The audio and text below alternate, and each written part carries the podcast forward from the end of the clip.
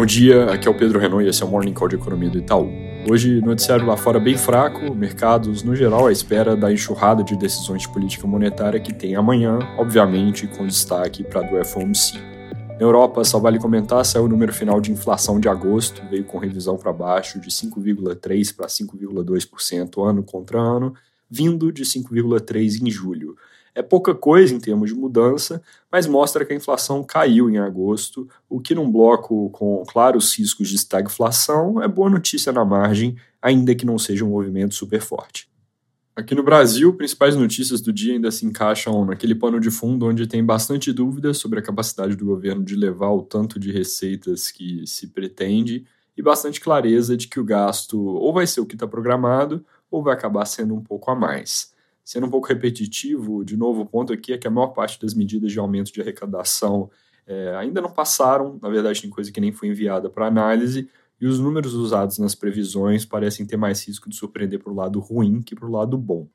Por outro lado, na despesa já tem muita coisa carimbada, o orçamento todo tomado e qualquer folga que surge rapidamente aproveitada. Nesse sentido, vale citar a matéria do Estadão de hoje, segundo a qual a ministra Esther Dweck pretende fazer um novo ajuste para o funcionalismo público caso haja espaço no ano que vem. Esse espaço viria da regra que ficou colocada no arcabouço, que se a receita do ano corrente ficar acima do que era previsto, vai ser aberto um crédito extra no ano que vem, por volta de maio com aumento de funcionalismo, efetivamente esse crédito vira um aumento de despesa que se carrega ao longo do tempo.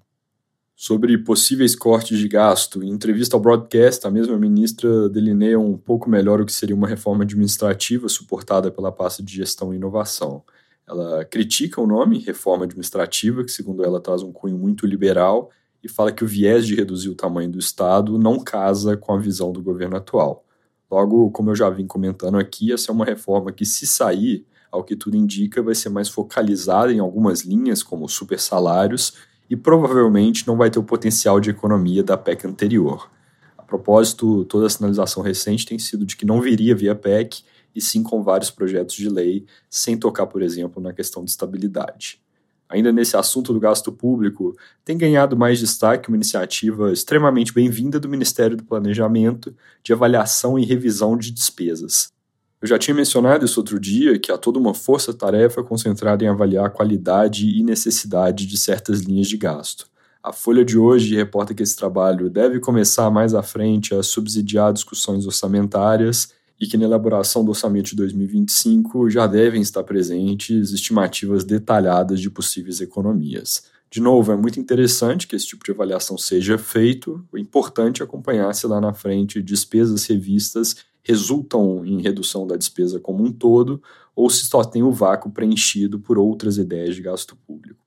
com o presidente Lula e comitiva em Nova York, destaque ontem para a fala do ministro Haddad na Universidade de Colômbia, onde ele disse que a dúvida não é se, e sim quando vai se entregar superávites primários e estabilizar a dívida pública. Na nossa leitura, o governo até caminha em direção a superávites nos próximos anos, mas não no ritmo prometido e não para níveis que de fato estabilizam a dinâmica de dívida. No mesmo evento, o ministro também deu uma alfinetada no Banco Central, dizendo que o ciclo de corte de juros poderia ter começado há mais tempo. Sobre dados, ontem eu errei e falei que o BCBR sair às 9, na verdade é hoje, nesse mesmo horário. A projeção é alta de 0,2% em julho, mas esse dado não traz informação nova em si, é só uma consolidação de dados setoriais que já saíram, como varejo, serviços e indústria. É isso por hoje, bom dia.